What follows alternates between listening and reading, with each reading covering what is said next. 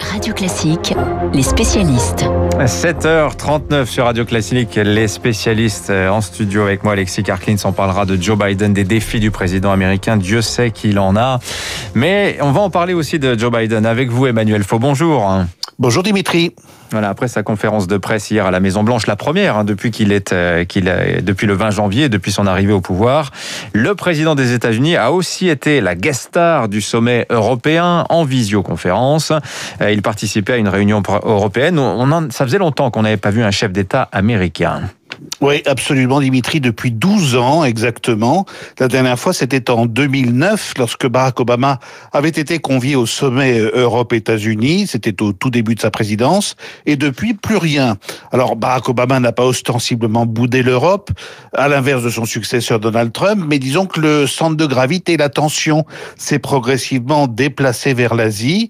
Les relations transpacifiques ont pris le pas sur l'alliance transatlantique. Eh bien, Joe Biden veut rétablir des ponts avec le vieux continent. Il veut réparer ces liens très abîmés. C'était le sens de sa présence par écran interposé hier soir.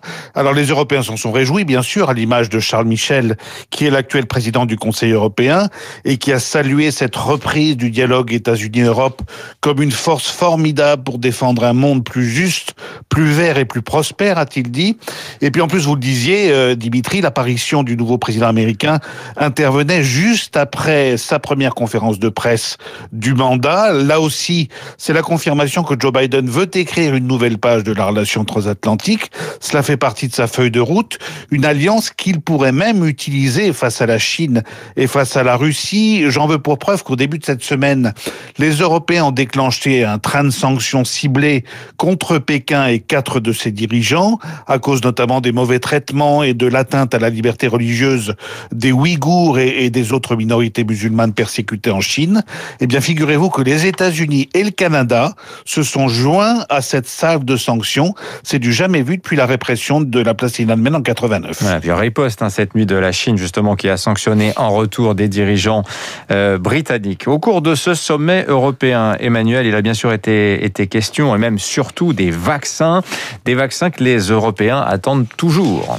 Oui, et les 27 ont visiblement décidé de hausser le ton vis-à-vis de certains fournisseurs, AstraZeneca pour ne pas le citer, mais également vis-à-vis du gouvernement britannique qui est accusé, vous le savez, d'avoir fait de la rétention de doses pour servir en priorité les sujets de Sa Majesté. Pire, on sait que depuis le mois de décembre dernier, pas une seule dose n'a quitté le Royaume-Uni, alors que le pays a reçu 21 millions de doses en provenance d'Europe, principalement du Pfizer BioNTech du coup, sous la pression de la Commission de Bruxelles et de sa présidente Ursula von der Leyen, les dirigeants européens se sont mis d'accord pour renforcer le nouveau mécanisme de contrôle des exportations de vaccins hors de l'Union. Cela concerne le sérum qui est fabriqué sur le sol européen, comme par exemple ces 29 millions de doses découvertes cette semaine dans un dépôt de la région de Rome. On ne sait pas à qui ils étaient destinés.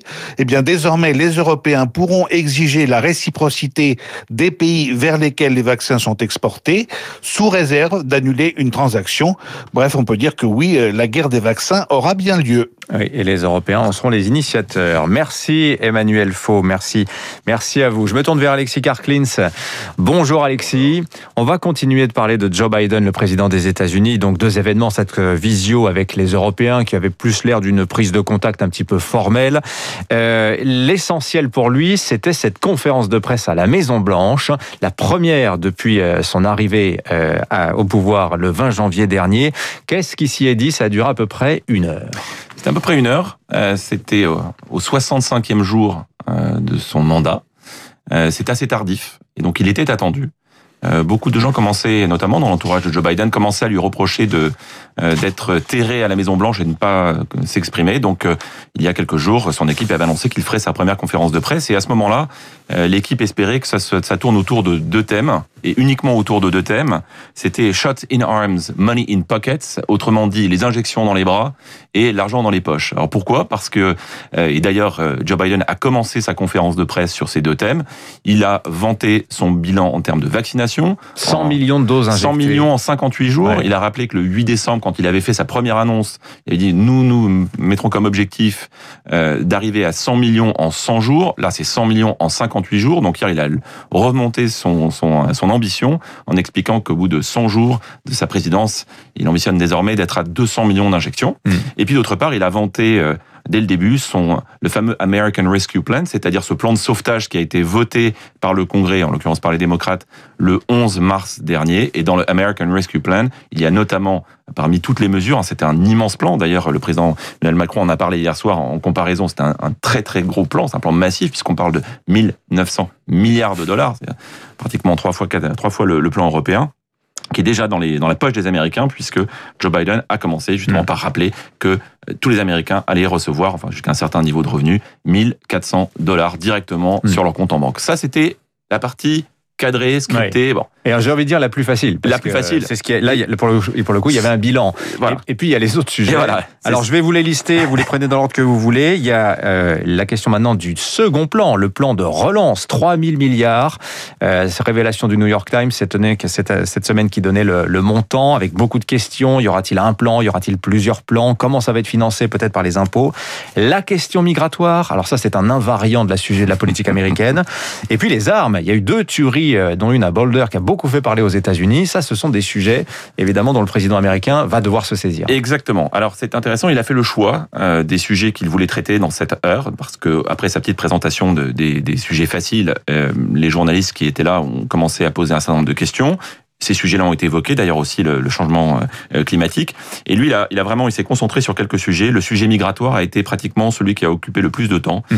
Euh, juste pour expliquer à, à, nos auditeurs de quoi il s'agit, euh, en fait, il y a une polémique qui naît depuis, euh, depuis pratiquement l'arrivée de Joe Biden, notamment poussée par les républicains et les médias républicains, euh, selon le polémique qui est liée à, en fait au mouvement migratoire en provenance des pays d'Amérique centrale. Ces fameuses colonnes, hein, de les fameuses colonnes, et, et, et, notamment ouais. des images qui ont filtré au cours des derniers jours, euh, en montrant des centres de, de, de détention avec des mineurs seuls et des, qui dormaient sur des matelas. Et donc ça a rappelé les, les, mauvaises heures de Trump. Et en plus, évidemment, les républicains mettent l'accent dessus en disant, ben voyez, vous avez, avec Biden, finalement, c'est mmh. une façon d'attirer encore plus les migrants. Et donc c'est un énorme sujet. On parle oui. de 15 000 mineurs. Donc il, a... il perd sur les deux tableaux parce que d'un côté, il y a ce procès qui est fait, vous rouvrez les frontières, et de deux, en plus, c'est inhumain parce que voilà, il y a cinq Alors, ans qui sont toujours là. Et ça s'est senti, c'est-à-dire qu'il a, il a été très scripté sous la, sur la sur la forme. Il a été très scripté. Il a souvent pris ses notes. Il, a, il s'est souvent euh, appuyé sur euh, ce que ses collaborateurs et collaboratrices avaient préparé. Euh, parce que justement, il est sur une ligne très fine entre, d'un côté, euh, nous sommes beaucoup plus dignes, nous avons une politique beaucoup plus accueillante, mais en même temps, euh, nous serons très fermes. Bien sûr, nous allons réouvrir, construire des, des centres mmh. beaucoup plus adaptés à l'accueil des mineurs, mais dans le même temps, nous nous montrerons inflexibles et nous renverrons une vaste, une vaste majorité, oui. une large majorité des, des, migrants qui étaient là. Il envoyait ce message cette semaine, il dit restez chez vous, ne venez pas aux États-Unis. Voilà. Donc il, il, se doit quand même d'être d'être forcément ferme, mais en expliquant que la dignité faisait partie de de, de, de, son, programme et de sa façon d'être. Alors, ce qui est très intéressant, c'est que l'autre sujet qui est le plus occupé, c'était le sujet de la politique étrangère. Euh, dans sa conférence de presse, il en a beaucoup parlé. Alors, il a parlé de l'Afghanistan en expliquant qu'il ne pro, probablement il ne pourrait pas tenir euh, la date du 1er mai qui avait été fixée par l'administration Trump avec les talibans pour, un retirer, total, ouais, pour un retrait ouais. total. Il a dit normalement d'ici l'année prochaine ça sera le cas, mais on a compris que le 1er mai serait impossible. Euh, il a rapidement euh, parlé diplomatiquement de la Corée du Nord et de, des missiles balistiques qui avaient été envoyés. En revanche, il a parlé de la Chine. Et cette partie-là était très intéressante. Et juste pour vous l'expliquer en quelques mots, en fait, sa, sa réponse était de dire, moi je connais le président Xi, et à plusieurs reprises, il l'a qualifié de smart guy, un type intelligent. Hmm. Il dit, mais, mais il a posé le terme en disant, euh, nous ne perdrons pas le leadership mondial. C'est à nous de et nous n'allons pas à la confrontation pour le faire. Nous devons investir dans, dans l'innovation, nous devons travailler avec les alliés euh, et nous devons surtout afficher nos valeurs. Et donc c'était le deuxième thème dans, sur, la, sur la Chine, c'était de rappeler que aujourd'hui le monde est probablement à un moment où il y a une confrontation entre les autocraties et les démocraties, et il a fait bien sûr l'apologie de la démocratie en expliquant que les démocraties pouvaient gagner si elles faisaient, elles prenaient les bonnes décisions. Mmh. Il s'est présenté lui-même comme l'homme qui trouvait les solutions et qui réalisait les choses. Voilà, bah le plan de 3 milliards, de 3 000 milliards, on en reparlera mmh. plus tard parce que de toute façon, euh, c'est une affaire au long cours.